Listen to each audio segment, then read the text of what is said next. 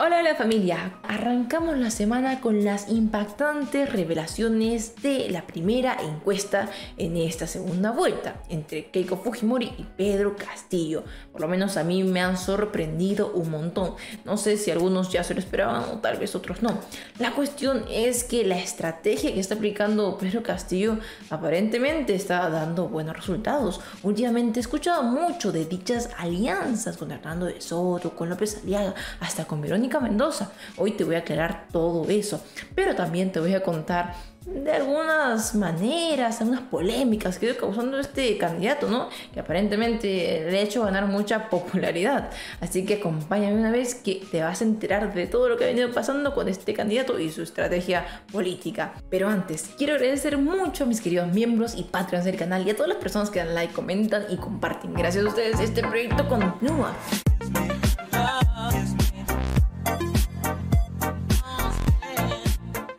Si quieres unirte a esta hermosa comunidad, pulsa en unirte o vete por Patreon. Y también comentarles que a partir de hoy voy a subir todos los días videos a las 7 de la mañana, así que puntuales, ¿eh? que cada mañana tenemos que levantarnos con un buen vídeo. Miren nada más qué datos reveladores hemos tenido en estos últimos días. Y es que ya se reveló la encuesta de Ipsos que se ha publicado en Cuarto Poder, que nos revelaría entonces que Pedro Castillo estaría liderando la encuesta. Ay, ay con preferencias del 42%. Y Keiko Fujimori estaría con 31%. Bueno, en realidad 10 puntos porcentuales, como más o menos por ahí, es bastante diferencia. Por otra parte, no solamente se han revelado estos datos, ya te digo yo que esta encuesta ha sido muy específica. ¿Qué quiero decir con esto? Que también tenemos en cuenta a las personas que han decidido votar en blanco o en viciado. Hay que tener en cuenta este porcentaje y te digo por qué. ¿Recuerdas que el 17 de abril se realizó una marcha contra el fraude? Pues muchas personas están apoyando esa noción de votar en blanco o en viciado. Este porcentaje que es de 16 estaría representado a todas las personas. Y por otro lado, los indecisos, que tenemos el 11% de personas que aún no sabe por quién votar. Creo que esto es algo importante que mencionar, porque el 11% podría bueno, marcar casi un empate entre Keiko y Castillo. Ahora lo digo porque en realidad estas cifras que benefician a Pedro Castillo eh, sí representan una gran amenaza, ¿no? Porque recordemos que este candidato tiene una ideología que ha marcado oscuramente a nuestro país, que ha desencadenado pérdidas económicas, pero también pérdidas humanas. Recuerden que el marxismo está conformado de ideas que nunca han funcionado en todo lugar y en todo momento. Pero también quiero mencionarte algo. Como te mencioné anteriormente, esta encuesta ha demostrado ¿no? que hay un sector en específico en el que este candidato tiene más apoyo. Esto lo digo porque en zonas, en regiones, en zonas más alejadas, en Lima provincia, se ha visto que tiene más apoyo que Fujimori.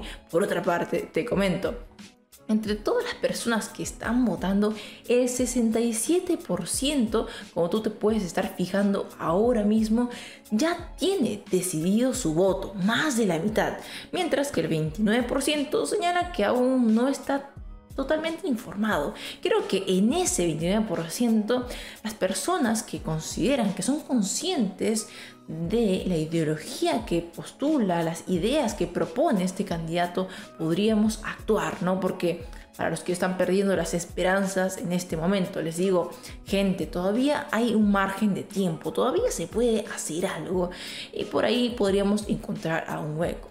Por otra parte, el 4% no precisa, es decir, está más confuso, ¿no? más perdido, así que también podemos ir compartiendo diferente contenido para que se vayan enterando de lo que verdaderamente propone Pedro Castillo.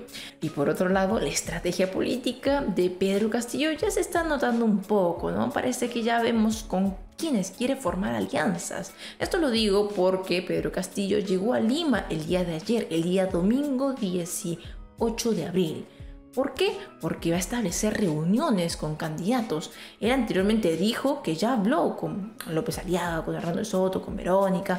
Sin embargo, lo que ha ocurrido es que algunos candidatos han respondido ante esas insinuaciones, habrían indicado que eso es falso totalmente. Bueno, acompáñame porque, por lo que tengo entendido, el líder de Perú Libre ya tendría asegurada una reunión con Verónica Mendoza la lideresa del partido Juntos por el Perú, que terminó más o menos en quinto lugar y no pasó a segunda vuelta.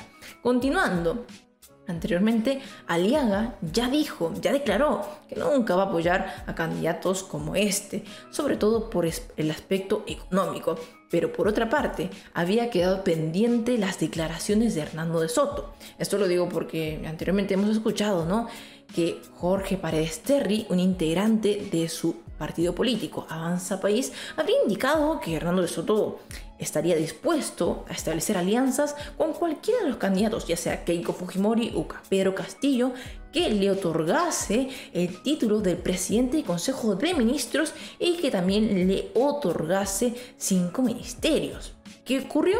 Bueno, Hernando de Soto salió públicamente a desmentir lo anteriormente dicho y de hecho, el candidato calificó de absolutamente falso esto, como tú lo puedes ver en esta noticia. Lo ha negado totalmente. Y en realidad él ha declarado también que no apoyaría a Pedro Castillo. Recordemos que Pedro Castillo y Hernando de Soto tienen ideologías muy distintas, diría yo opuestas, porque Castillo defiende una ideología marxista-leninista. Simboliza un partido, ¿no es cierto? Eh, es el partido que hoy día aparentemente tiene la mayor cantidad de votos pero también es el partido que en uno de sus escritos dice que se va a controlar el comercio exterior, se van a prohibir las grandes compañías y se van a revisar todos los tratados de libre comercio. Apliquemos eso a la manufactura de un lápiz. Digamos un lápiz que tiene madera peruana. ¿Basta tener madera peruana para un lápiz? No. Se necesita que ese lápiz se esté secado, para lo cual se necesitan importar secadores especiales, sobre todo de Alemania. Tienen que ser la madera cortada en dos para que se haga un sándwich dentro del cual entra la grafita. Esos generalmente son buenas máquinas italianas. La grafita no va a venir del Perú, va a venir de Sri Lanka, ex Ceilán, en Asia. 17 países. Entonces, una pregunta para el partido del lápiz es el siguiente. Si les gusta tanto los lápices, ¿qué hacen cerrando el comercio exterior si van a necesitar 17 países? Yo quiero saber la respuesta a eso. Por otra parte, también se ha escuchado acerca de las posibles alianzas con César Acuña Posiblemente Pedro Castillo y César Acuña establezcan conversaciones, eso se va a ver en los siguientes días. Pero por otra parte, mencionarles que yo no sé si es que podría calificar como una estrategia política este tipo de eventos. Como ustedes pueden evidenciar en la siguiente nota, Pedro Castillo en un reportaje habría llorado y le habría hecho promesa a su hija. Él dijo, voy a luchar por los niños. Como ustedes pueden evidenciar en imagen, tenemos al candidato de Perú Libre y a su hija, ¿no? En ese momento, en realidad, las cámaras capturaron un estado emocional de su hija y también de él. Voy a luchar por los niños, hija, ¿sí?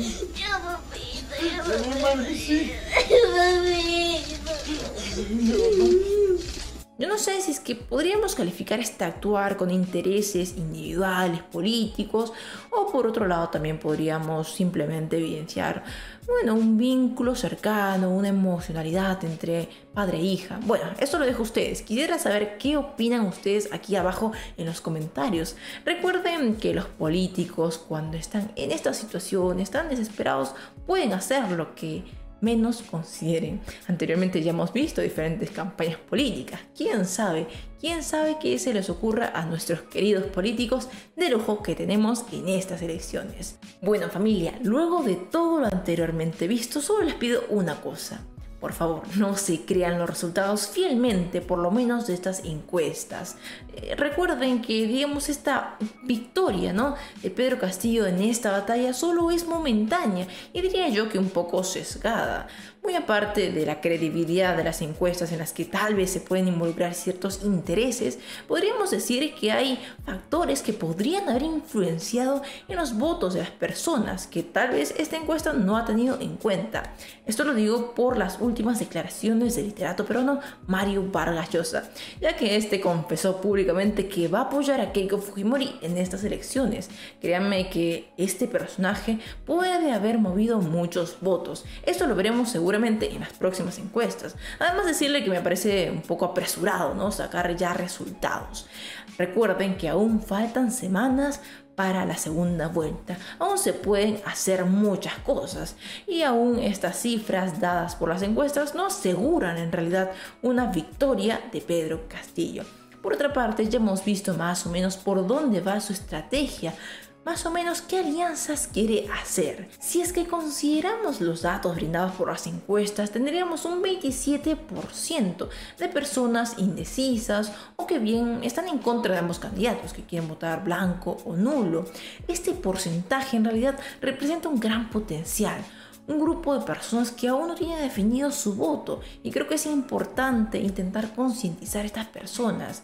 Ahora, quiero aclarar que yo no tengo nada contra el candidato Pedro Castillo. De hecho, puede que tenga buenas intenciones. Por lo que he visto, es un hombre trabajador, un hombre que puede que quiera ayudar a los niños, a las familias pobres, a las a los obreros y demás. Sin embargo, recuerden que el cementerio está lleno de buenas intenciones. Esto lo digo porque las ideas que propone la ideología marxista en realidad es un peligro para nuestro país.